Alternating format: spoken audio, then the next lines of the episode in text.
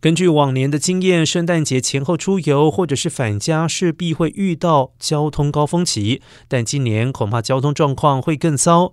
今年 Triple A 预计从十二月二十三号一路到一月二号，将会有一点一二亿人前往距离家中五十英里以外的地方旅行，比起去年二零二一暴增了三百六十万人。而在加州，大约有八百一十万人将会开车旅行，而大约有七十七万人将会搭乘飞机，二十六万人会使用其他交通方式，例如巴士。或是火车，而今年节日将会是加州有史以来最多人旅游的繁忙季节，也是全美有史以来第三名。